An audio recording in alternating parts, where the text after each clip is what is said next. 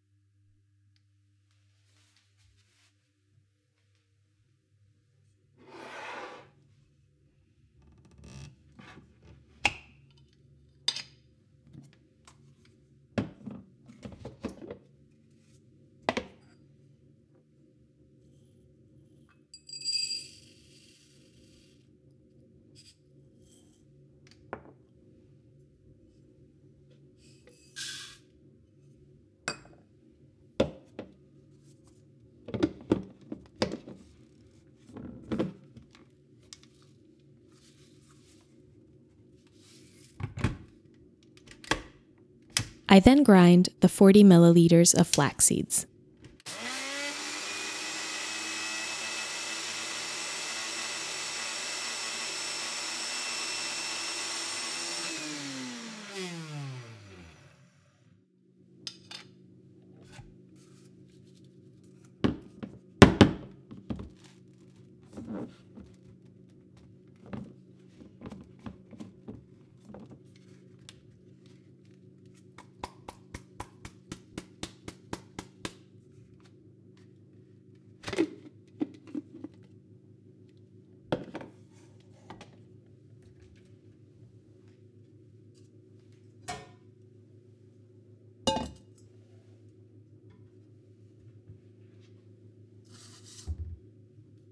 And I place the ground flax seeds in a bowl.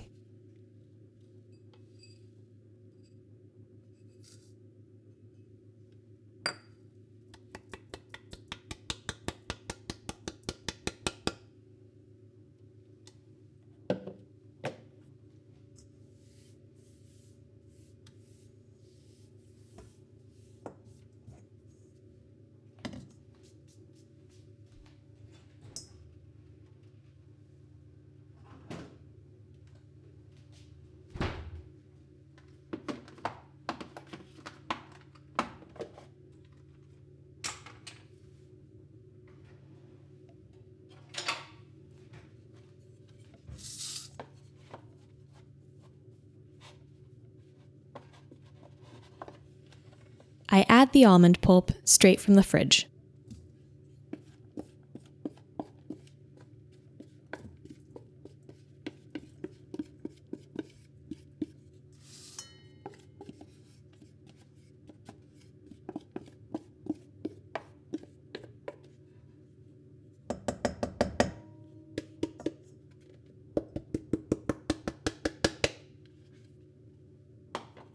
and begin to mix.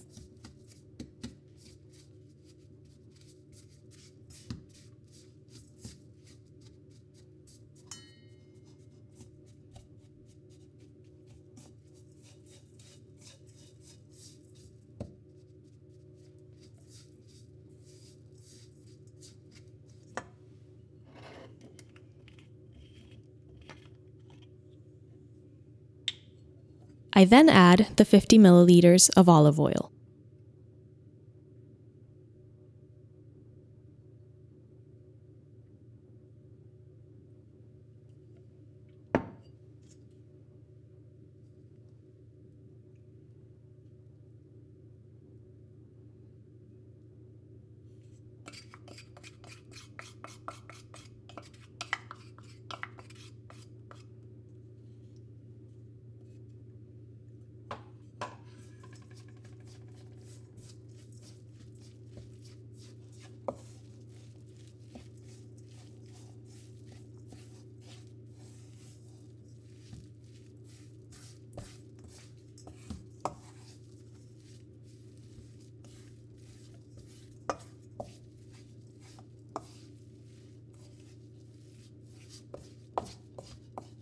After mixing these three main ingredients, your dough should now have the right consistency.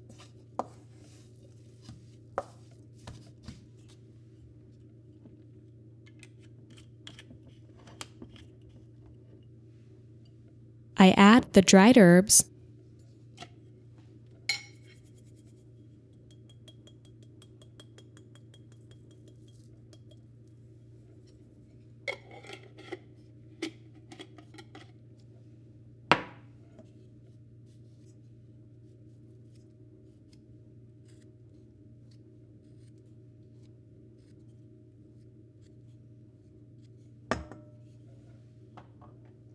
and salt to taste.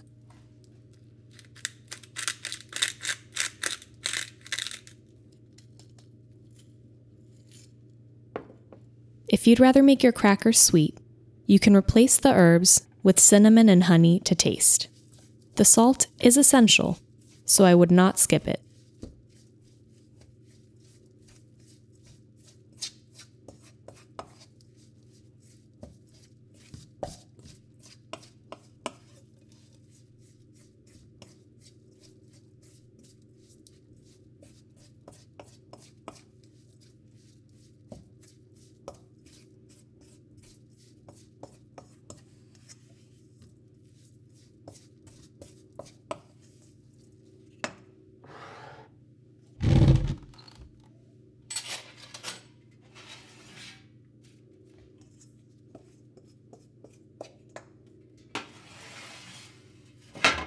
I then transfer the dough to the lined baking tray.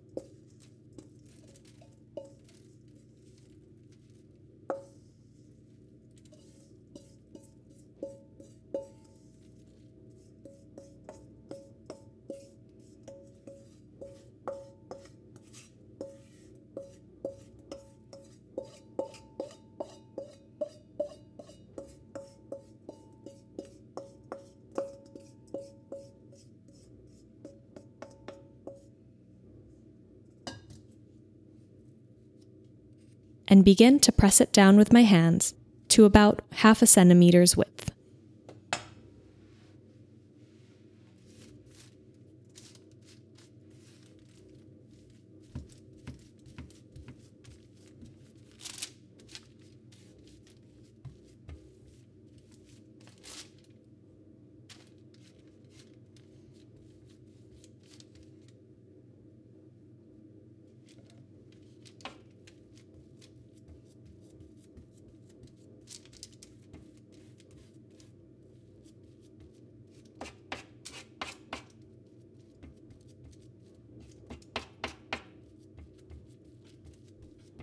I also use a wooden spoon to help shape the dough into a rectangle.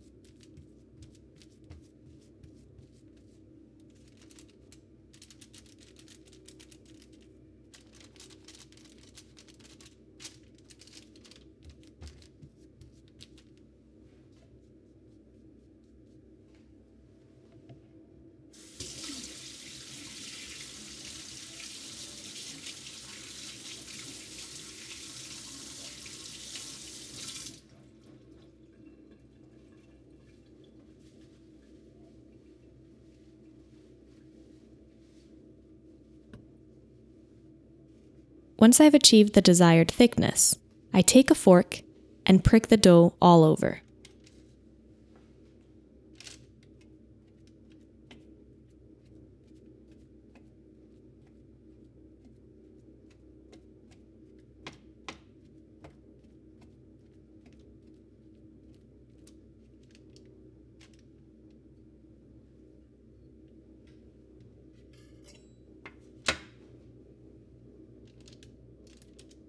I slice down through every cracker with a knife. This dough doesn't change size when baked, so you don't have to worry about spreading the crackers out when baking.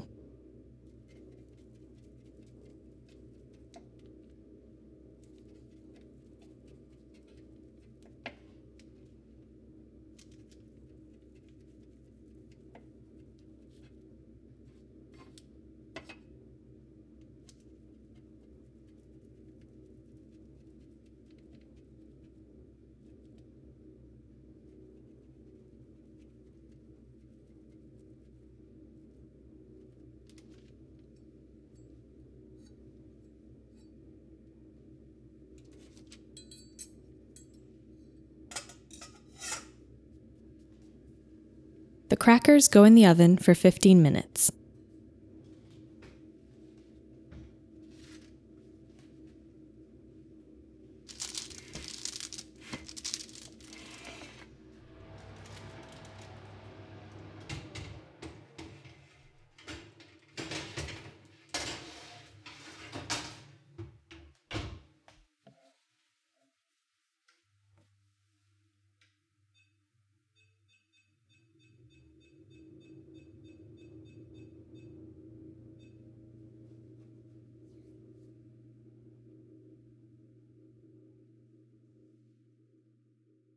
After the first 15 minutes,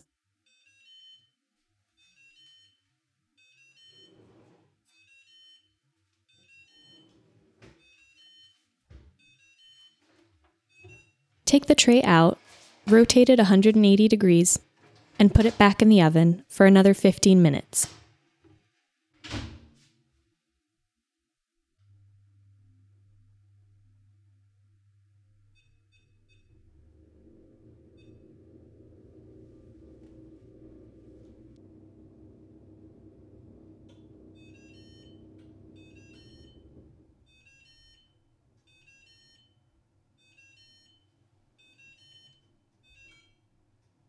After another 15 minutes in the oven, your crackers are ready.